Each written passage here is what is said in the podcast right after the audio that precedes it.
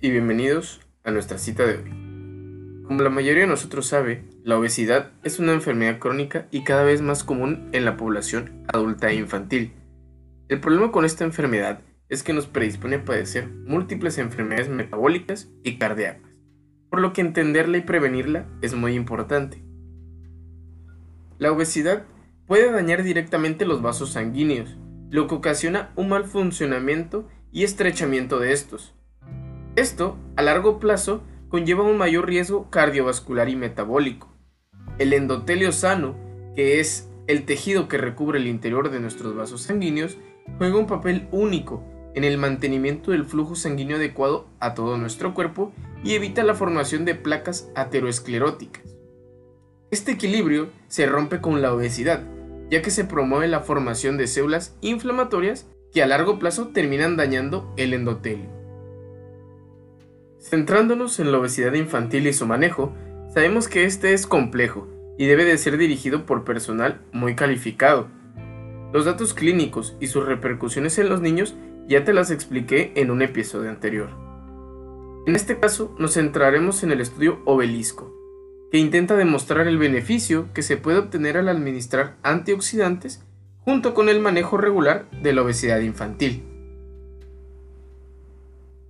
El estudio Obelisco se enfocó en estudiar a 48 niños, los cuales se dividieron en dos grupos.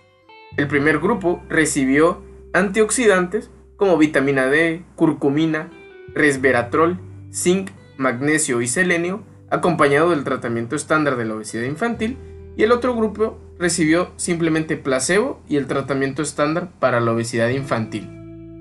Ambos grupos se estudiaron por medio de pruebas específicas que detectan daño endotelial y qué tan grave es, dándose un seguimiento trimestral. Al final del estudio, se concluyó que las personas que recibieron suplementación con antioxidantes presentaron menos marcadores de daño endotelial cuando se compara con las personas que recibieron placebo. Por lo que podríamos decir que el consumo de vitamina D, curcumina, resveratrol, zinc, magnesio y selenio puede prevenir y ayudar a tratar el daño endotelial ocasionado por la obesidad infantil, lo cual a largo plazo puede reducir el riesgo cardiovascular propio de la obesidad. Para finalizar, debemos tener en cuenta dos cosas. La primera es que al parecer los antioxidantes parecen ser prometedores para reducir el daño endotelial ocasionado por el estado proinflamatorio propio de la obesidad. Y que la segunda es que el tratamiento de esta enfermedad debe de ser acompañado siempre de dieta y actividad física regular, ya que la mayoría de las personas inscritas en el estudio recibían manejo específico para la obesidad. Por todos los problemas que puede generar a largo plazo la obesidad infantil y por ser cada vez más común a nivel mundial, es importante comprender las complicaciones metabólicas a las que podemos estar expuestos al padecer dicha enfermedad. Lo más importante es prevenir que nuestros niños lleguen a presentar un estado de sobrepeso u obesidad llevando un control dietético y de actividad física bien equilibrado. Pero ahora es turno para ti. ¿Conocías el daño que le ocasiona la obesidad a nuestro organismo? ¿Crees que es más importante prevenir antes que tratar la obesidad? Como siempre, tú tienes las mejores respuestas.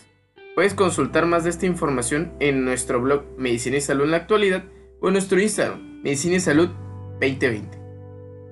Recuerda que no hay mejor salud que la que no se pierde.